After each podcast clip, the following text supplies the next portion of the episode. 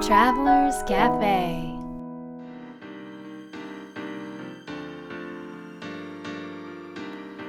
ライフトラベラーズカフェへようこそ松田美弘です。若菜です。とうとうこの日がやってきました。どの日でしょうか？えっと普段はいろんな国に行ってうん。収録をしてるんだけどはい。日本で収録ほう。しかも収録する時にたくさんの人たちがいるという。公開収録公開収録です。ははあって。えっとその去年の2015ベスト番組に選ばれたことを感謝して、えーまあ、日本にいる方々がですねあうん。一番たくさん聞いていただいてるので、そうですね、はい、その感謝企画ということで日本でも初収録をしようはい。という結論に至りました。至りました。はい、でも、まあ、ライフトラベラー的な場所でやりたいなと思ってうんうん。東京でやったらたくさん人が来るかなと思ったんですがはい。やめました。そして場所はですね沖縄県、沖縄県。うんで会場見た？あそこ。ちらっと。あのすごいとこだねあの、うんうんうん。なんか沖縄サミットがうん。行われたうんうんうん。場所、すごいね。うん。なんか写真で見たらねうん。その凄さが全然分かんなかったんだけど。見渡す限り海、す ある意味なんか寺院のようなちょっとこうパワースポット的な空気を感じる場所ですね。うんパワーありますねあそこはね。ありますね、はい。うん。でえっ、とバンコク診療館というところでね、はい。えー行われたんですがブセナテラスって言った方が分かる方もいるかな、ね、リゾートホテルで有名なね。ブセナホテルの敷地のあたりにあるんですけれども、そこで公開収録をしたいと思いますで今日のゲストはですね初日本在住ゲスト当たり前だけど。なんですがはい。沖縄に行くといつも行くところがあるんですよ。どこでしょう？沖縄に行くといつもパン屋さんに行きます、パン屋さん？うん。どんどこです？どこどんなパン屋さんですか？どんなパン屋さん？どんなパン屋さん？うん。未比的にどんなパン屋さん？パンがパンじゃないパン屋さん。最も分かりづらい説明ですね。でもねパンを食べに行く感じじゃないんだもん何を食べに行ってんの？愛を食べに行きます。はあ。愛のパン屋そう愛のパン屋さんでえっ、と本当に毎回行くんだよねここね。うん、ん。必ず行きますね、うんそこに行くのを楽しみにしてる、ね、あそうそうここに行くために行くような沖縄に行くようなもんでもあるんだけども、えー、と沖縄県の宜野湾市っていうところにある宗像堂というパン屋さんです。はい、ここのパンがね、うん。本当に美味しいんですよ。うんうんうんうん。だから それじゃ伝わらないって。だからねいつもなんか、食べ物を食べて感想を言うでしょ？うん。でその時にうん。うまく言えないのまず感想じゃないもんねミヒ。何？あのそのものを言うよね。例えば、うん。あのー味噌汁飲んだとすると、味噌汁飲んだとすうんうる、ん。でどう？味噌汁味噌汁の味がします。さ アイスクリーム食べたとするじゃん。アイスクリームの味がします。っていう感じなので、うん。まあ、全く なんか感想というよりかは事実を伝えているという難しいんだよね。難しいね。でもうん。ここのパンはすごいの。うんだからその凄さを 伝えてください。愛を食べて。あのもうねあの聞いてもらった方がいいと思う。そうか。うん。えでも若菜はこのパンを食べてどんな感想なの？じゃえー。どうぞ。あどうぞ言ってください。神様の味がしますああそれ思った僕も。嘘つけ。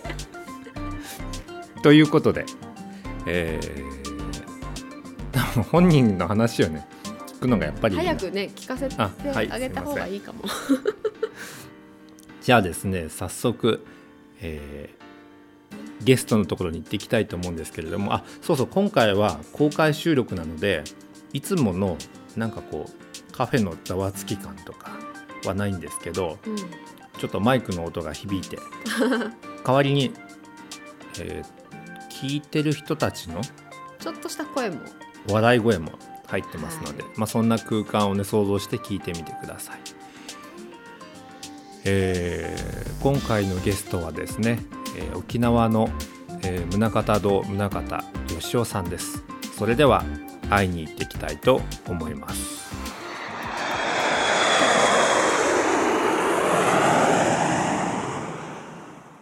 パン美味しかったね。美味しかった。昨日昨日でしたっけ？行ったの。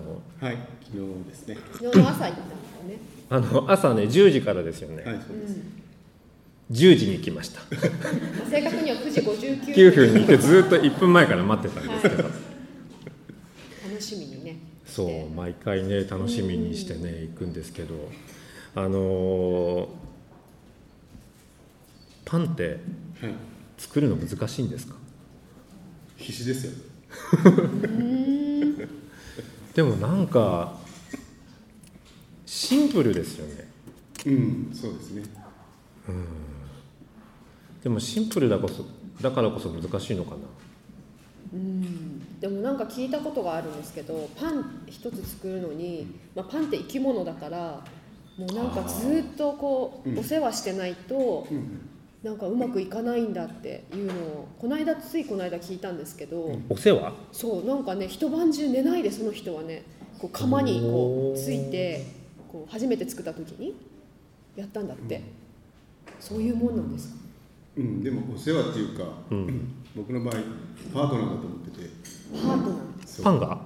えーまあ正確に言うと工房たちっていう表現なんですけど、うん工房たちね。う、うんんもう工房と愉快な仲間たち。工房っていうのは、うん。えっ、と釜の中に？うん、えっ、と工房は工房として育ててるんですけど、ああなるほど、うん、酵母とともにじゃあ育っていってる。そうですそうです。まさに。へえでも、えっと今何年目ぐらいでしたっけ、えっ、とパンを作り始めて16年ぐらいですね。えー今のお店あそこの場所は？えー、12年でもうすぐ13年目になる16年ずっと同じものをかけ継いで付き合ってる、うん、その16年間工房は変わらないけど変わってるんですか？変わり続けてる感じ。変わり続けてるでもその工房次第で全然変わ違ってくるんですよ。まるっきり変わります、ーすごい。ねなんかこう今まで知らない世界ね公募工房の世界は知らない。公募たちの世界はうん、知知ってたらびっくりするへー。でもああれですよね。釜も作ったんでしたっけ、はいそうです、うん、らないへえあ自分で。すごい大きい釜。そうそう、うん。へえまあ、人の手は借りますけどね。うー。んあれはあの工房はあ工房じゃない釜はうん。どのぐらいあのお店してから作ったんですか？何年ぐらいですか？えっとね2年になる前にううん。んあの、まあ、1年目だったと思うんですけど、うん。友達がね図書館から面白い本があったよってうん。へえ。なんか不思議な本を持ってきてくれて、うんううん。んそれ釜の作り方書いてあった釜の作り方？うん、へ作り方楽しみ方っていう本があって、釜を作るんですか？うん、それをねバーって読んだら、ん。できそうと思ってええ。えそこでできそうと思うところからしてまた違うよね。本当だね。でできそうと思ってん。やったんですよね、そうです、もうそしたら、そしたらね、うん、できるにはできたんです。うんうんうん。45か月ぐらいで崩れたんです。へえ。いきなり崩れるんですか？えっ、ー、とね割れ目が、あまあ、ひびが入って、うん。なんかレンガが一つずつ落ちてくるんですよね要するにこう隙間ができて緩んでこう、パン焼いてる最中にゴトッとかおお落ちてくるんです。それは直していったのかももしくはまた別に、最初は直せると思って、ん。一生懸命直してたんですけど、うん。限界がある日やってくるんで、うん。もうそしたらもう全部バラして、うん。バラしながらねすごい勉強するんです。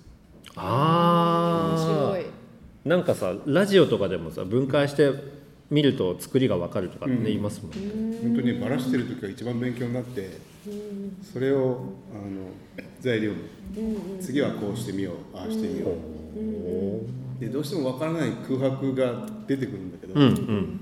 それは誰に聞いてもわからないし もう世界中にそういう職人さんがいないのであそうなんですほかほぼいないうん、だ出会いがあったらあるのかもしれないけど、へえなので本当そこもねずーっとね悩みながら、作り上げるために次どうしようかなってすごい考えるえ今の窯は何回目？今5代目なんです。あそんなに？そんなに作ったんですね。そう。だ結構上手だった。そうですね。やればやるほど経験値上がりますもんね。完成度高いです今。おお頼まれてもできる今だったらすごいう。ん一から全部ゼロから作ってるからねもうね。そうだよね、あんまりいないんじゃないですかそういう人って。うんあんまりいないと思う。で僕がやっちゃったから、うん。結構あできるんじゃんと思って、うん。きっとみんなやり始めて、うんうんうん。で結構増えてると思う。あそうなんですか、自分で作れるって普通思わないじゃないですか。思わない。でもやっちゃってる人がいるとできるってああなるほど。見えるので、うん、だいぶ増えたと思いますよ。でもその今のえっ、とできてる人がいるとできると思うっていうのはすごく重要な要素ですね、だからできてることがいる人を知るってことはすごく重要だなと。うん。うん。うん。うん。そうだね毎日パン食べるん。ですか大好きで最初ねあん。まり量が作れないから、うん僕たちが食べる分まで奥さんが売っちゃうんですよ、せっかく来てくれたお客さんに悪いから、売りますよねそりゃね、そしたら僕すごいショックで。それがないと次のパンが作れないのにあ売らないでみたいな。本当それぐらい自分のパンが好きでね。すごいね。だからお正月とか困るんですよ。切れたらどうしよあパンが切れたらと。震える感じですかね。う、うん、そんな感じ。えちなみにどのパンが好きとかあります？うん大体あの作り始めた時から食パンは作ってて、うん食パンとバゲットはやっぱりいつも食べたい。本当になんか、まあ、いろんなところでいろんなパンを多分食べてると思うんですけど、うん。うんなんかな何かが違うよね。何が違うんだろう、うんこれた食べてみると分かるんだけどなん何が違うんだろなんかが入ってますね。う何を入れてるんですか？いや本当にねあの、僕実はパン屋さん出身じゃないので、え？うん、沖縄に来た目的はその、うん。まあ、僕にとって大事件が二十歳の時にうんうん妹ががんになっちゃうっていう大事件があってその研究がしたくて沖縄に来たんですよ。その研究？まあ言ったらそのなんていうそのいろんな文献たくさん読んでうんうんでどうやったらこうどうにかなるかなみたいなうんうん。でその調べてた中に面白い微生物の研究してる、えー大学があって、うん。でそこちょっと覗いてからアメリカ行こうかなと思って、おーで半年ぐらいのつもりでうん。沖縄に来たんです。じゃあ微生物を研究するために来たと。そうなんです。なるほど。うん。ここまでパンと関係ないですね。全然関係ないですね。うん。そして？そうそしてまあそのまあ必死なんで、いろんなものをこう 一生懸命学んでいく中で、なんだろうその宇宙の仕組みってものを理解しない限りこの問題は解決できないってなんか思っちゃって、っていうことはこう単純にねうん。解決できるもんじゃないし、うんうんこれは本人とね、うん。病の関係もあるし、これはきちんと温かく見守ろうみたいなね。うん。そういう心境に至ったのがちょうどパンを作り始めた時で、へえうん。それまではすごいいろんな断崖療法とか、うんうんありとあらゆるもの挑戦してうん。体験してたんだけどね。う、ん。でもそこからどうしてパンを作ることになったんですか？実はその研究してた後に あの研究根詰めてやってたらね、うん。なんか世界が救いたくなって 微生物で。微生物で世界を救いたくなった。救いたくなって、う。んまあ、そういうあのボスのもとにいたんでそういう感じになってうんうんうんでそのためには改良が必要だって言って、うん。その開発者の先生にね、うん。詰め寄っちゃったことがあって、うん。そしたらもう来なくていいよって。まあそれは残念な話だった、はいはい。まあ、そこでちょっとハートブレイクになって、うん。ちょっと打ちひしがれてる時に、うん。陶芸家の先生に出会ったんですよ、陶芸？へー。うん。うん、で陶芸い。いなこんなこと毎日して暮らせたらきっとハッピーだろうなとうん思って、無理やりもう何回も通って、うん。その先生にどうしてもここに来る来たいので、うん。雇ってくださいって無理言ってほ雇ってもらったんです。うほう。で陶芸をそうそれで3年ぐらい陶芸をあそんなにやってたんですか？修行させてもらったんで,、うん。へで喘息になっちゃってえ 陶芸のしすぎで？陶芸も根詰めてやるんで、うん。こう普段やってる仕事と自分がやりたい仕事をこうギャップに打ちなんかやられちゃうんです僕すぐ。あー体が先に反応しちゃうんでうんうんうんで喘息になっちゃって土の仕事ってやっぱり咳するとできないんで、うん。うんもう治るまでやめますって言って、先生ごめんなさいって言って、うん。で喘息で困ってたんですよ。うん。そしたらその研究してる時に一緒に頑張ってたうん。友達が奈良からパン屋工房さんを呼んできて「お前喘息で食えてないんだからパンで生活しなさい」っていきなり押し付けられたんです。へえー。どういうこと？要するに何だろう。まあ何でもいいからとりあえず僕に何かしてあげようっていうおせっかいじゃないですね。うん。母心みたいな。うんうん。うんそれを受け入れうん。あ最初その、えー、と習ってる時はうん。あんまり感動もなく、うん。通り過ぎる出来事だったんだけど、うん。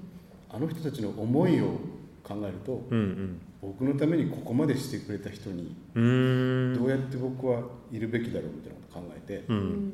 で一回は復習して作ってみようううん。んそれで作ったんです。うん。こんなうまかったっけ？っていう話になってへえ初めて作るから美味しいはずないんですけどうんその場にいたみんなが美味しいねになって。うんうんで信じられないから、うん。2回3回作ってうん。ううんん何回作ってもいやこれは美味しいから、うん。きっと食べたい人がいるよっていう。へえ。本当にそういうとこからスタートしたんでうん。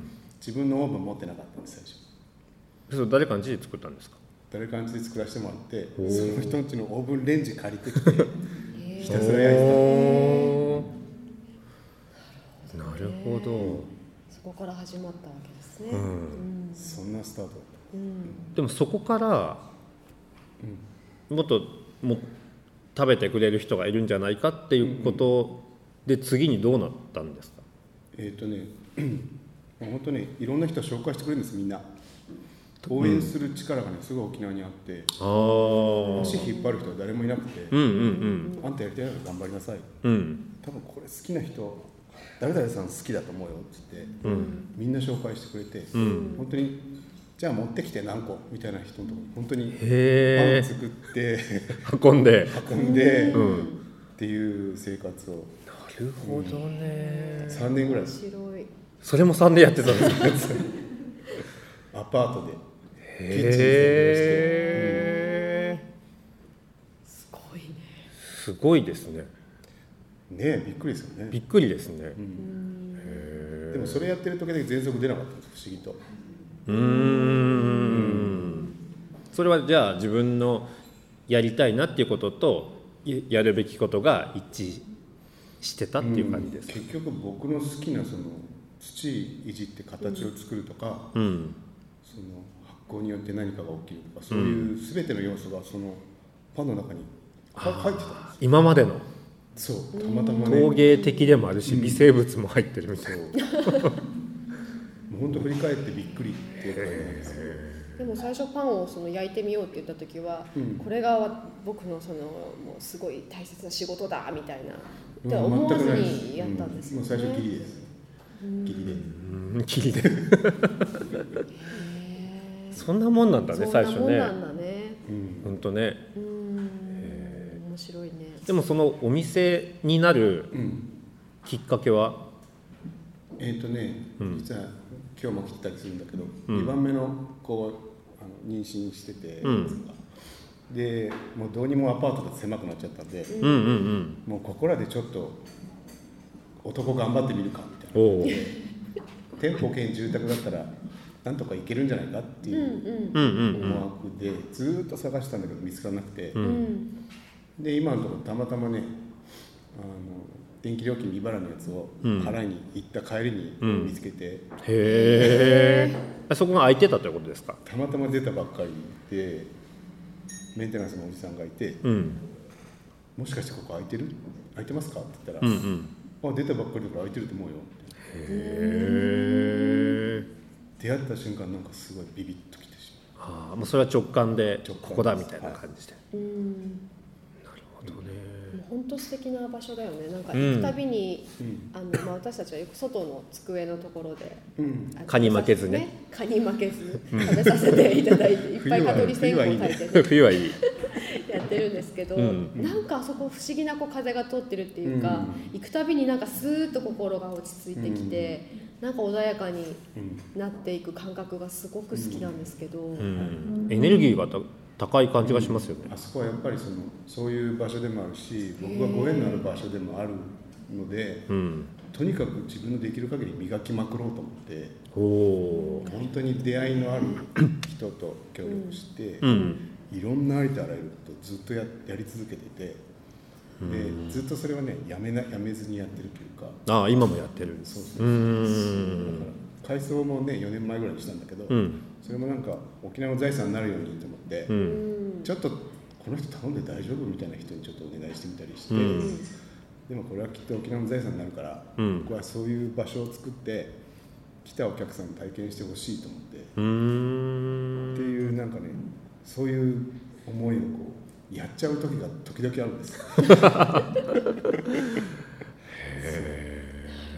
なんかすごいそれで、うん、今の話を聞いて分かった気がしたね。もともときっと場場としてはすごくいい場所なんだと思うんですけど、うん。その愛情とかねエネルギーとかその感謝の念とかをかけ続けるっていう、なんかそういったね中津さんの姿勢がすごくその店を作ってんだなと場を作ってたんだなと思って、うんうんうんううん。ん改めてねすごいなとそうだね。ね、うん、お店を作ってからはもうどんどん順調にお客さんも増えていったんですか、いや実は結構大変な時期があって。あおおそうなんですか。の地元の新聞とかに載せてもらって、ううん。んすごいあのいろんなお客さんに来てもらってどんだけ限界まで寝ずに作ってもうん。間に合わないっていう時期が34年ぐらい続いてあそこはいつ行ってもないし閉まってるみたいな噂が結構広まってしまって、ううん。んでこう慌てていっぱい人を入れた時には、うん。あれ？お客さんどうしたんだろう？みたいな。うわどうしようって。体制を整えたらお客さんが少なくなってきた。結構そういう時期がね結構きつかったですね、えーそういった時期はどうやって乗り越えたんですか？どうやって乗り越えたんでしょうね、うんなんか本当なんだろう必死に一生懸命できることを100%うん。やり続けてたら今もまだお店があるのでうん。うーん目の前のことに集中したことしかなくてうんうんなんか改装してもあんま思い出せないっていうかね。うん。ん。なんかうん。集中してたんですかね、うん。すごい一生懸命。まあでも暇だと考えれるから、考えたりして、あパンの種類は増えましたその時 なるほど。いい話だったね。いやーパン屋さんじゃないと思いました。まあパン屋さんじゃないと思ってたけどね。最初からね。うん。でもやっぱ人がいるとさうん。ちょっと緊張するもんだね。公開収録？公開収録。うんうんうん。公開収録どうでしたか？そうですね。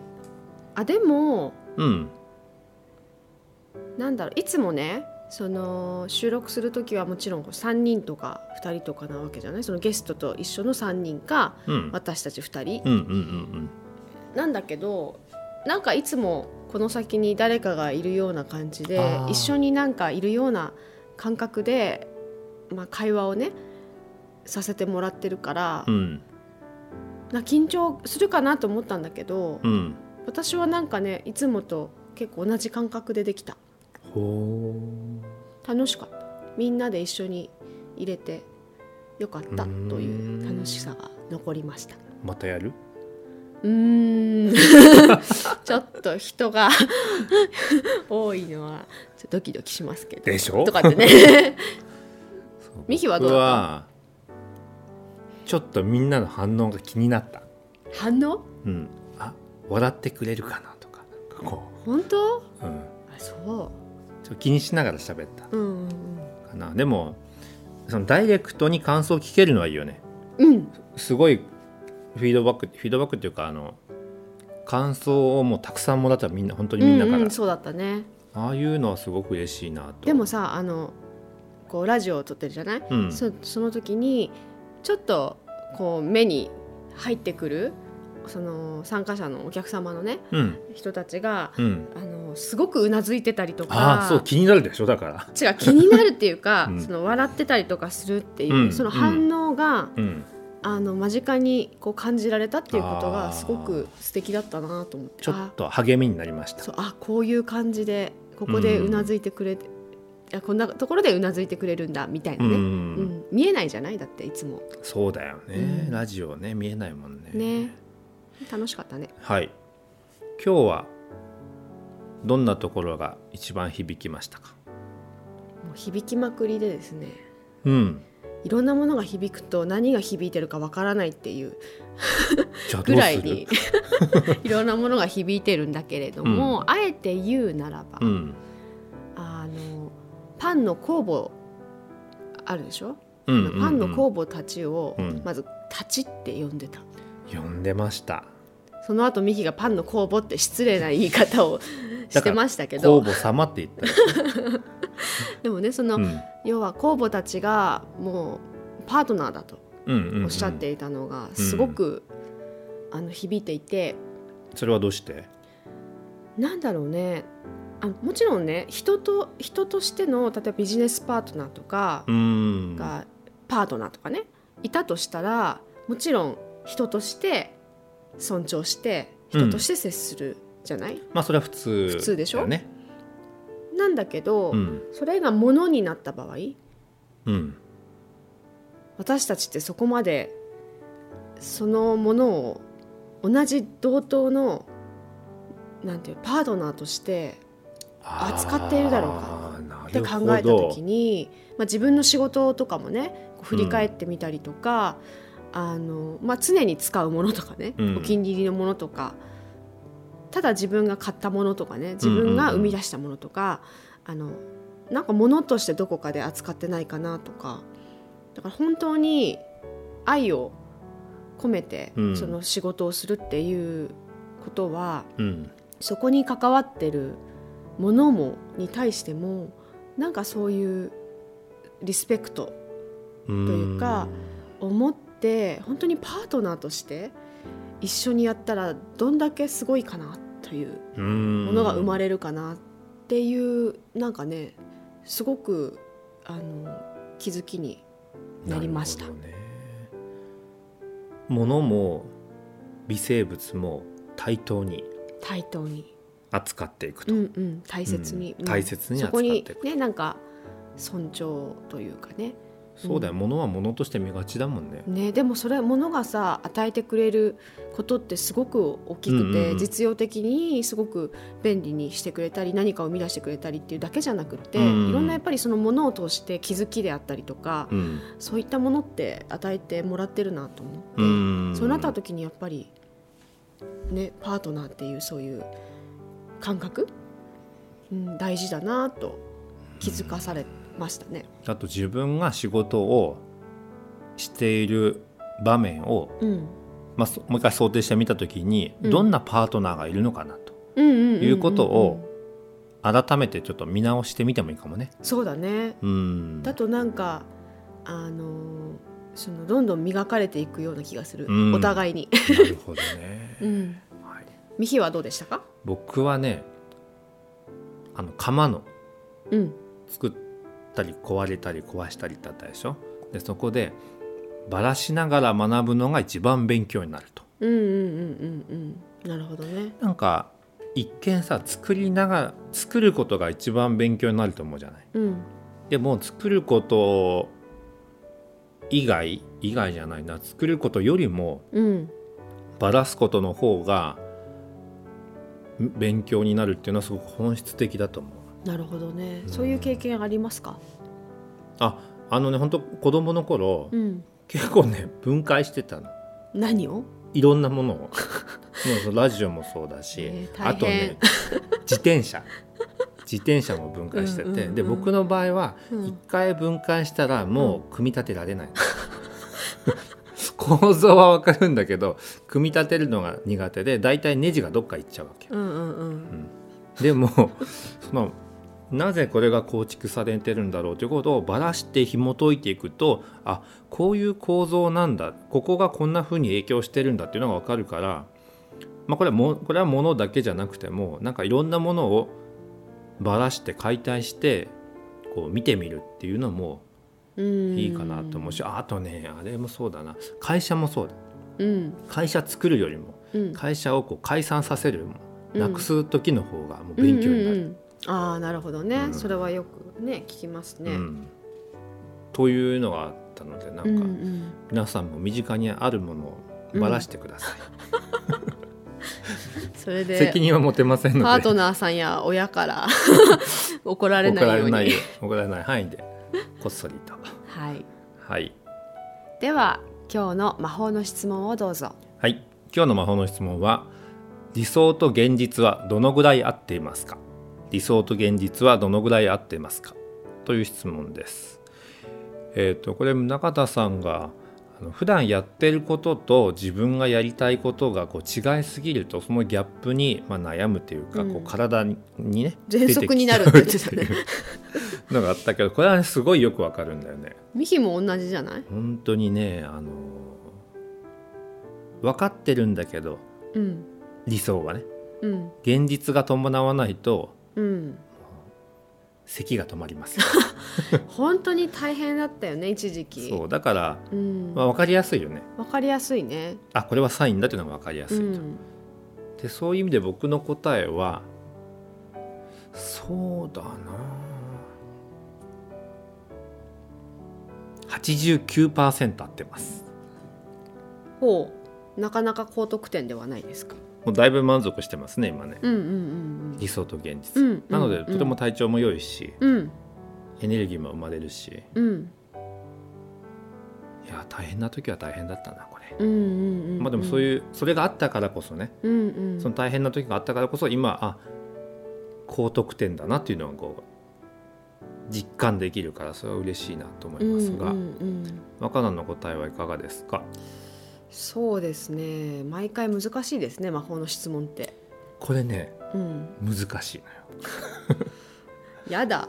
じゃあ魔法の質問っていうのうんうんはうんうん。すぐ答えが出るものじゃないの、ああなるほどね。じっくり。あちなみにね答えはね出なくてもいいの。うんうんうん。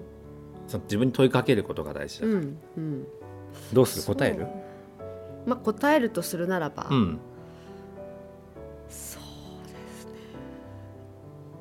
ななんか、まあ、どのぐらい合ってるかって言われると、うん。そのさ理想が何かっていうのを知らないとああ分かんないよね。そう言われたらそうだね。でさ理想とはってことだよ。難しい質問だね。でも本当実際このね質問を考えた時に、うんじゃあり、まあ、現実は目に見えるから分かるじゃない、うんうんうんうん。じゃあ理想って何って考えた時に、うん。私にとって理想って何だろうってうん。思うわけ。うんうん。でもしかしたらその昔はね理想って今ないもの。今持ってないけどなんか欲しいなとかこんなのがあったらいいなこんな風になったらいいなっていうないものを結構こう見てた見上げてたっていうのがなんかイメージね。私のイメージ。今今足りないものを理想に入れちゃうっていう。そうそれがまあうん。理想になっちゃってた、うんうん結果的にね、うんうんうん、でなんだけどでも今ねそのこうなったらいいなって思ってることを突き詰めて考えると、うん。結構小さなことだったりするわけ、まあ、小さなことシンプルなことだったりするわけ、うん。例えばうん。あの家族がねみんなそれぞれが、まあ、健康でうん元気にね、あのそれぞれがこう暮らしていけたらいいなとか、うん。あのまあ大切な人とは一緒にあの時間を過ごせたらいいなとか、あのそこにやっぱりほん心からの笑顔がある関係性が常にあったらいいなとか、うんうん突き詰めると結構そういうことだったりするわけ。うん。でそれって全部叶ってるっていうか現実になってるんだよね。うん。ですよく考えたら昔を振り返ってみてもなんかそれはあったなと思って、うん。でそれに気づいてる方がその現実との要は、まあ、差がなくなるというかねうん。その気づくことがなんか差を縮めることなのかなってなんかこの質問を通して考えさせられまじゃあやっぱこの質問の前にうん、理想とは？そという問いをう、はい、ぜひ投げかけてみるとうんうん、いいかもしれませんね。はい、まあ自分にとっての理想の働き方は？とかうん理想の生き方はとか人生はとか、うん。うん、そんなことも添えて、えー今日の質問ですね。理想と現実はどのくらい合ってますかという問いに答えていただければと思います。はい、えー今回の初めてポッドキャストを聞いていただいた方もいると思いますが、えーぜひ、えーポッドキャストのアプリ iTune からですね登録ボタンを押していただくと、えー自動で毎週週末前に、えー流れますので、えーぜひ次回も楽しみにしていてください。次回は続宗像さん。また宗像さんの話がね話せば話すほど深くなるんですよ。なんかうん、パンを噛みしめれば噛みしめるほど味が出てくるように。ミヒ。何？いいこと言ったじゃない。言えるじゃない？はい頑張りました。すごいすごい。それぐらいなんかこう味わい深い話だよね今度も。そうだね。うんうん。本当にもう全然パンの話じゃないんですけど。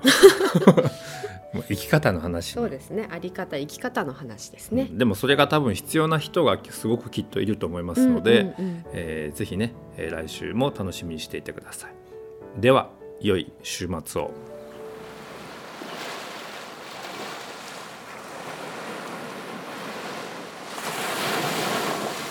Life Travelers Cafe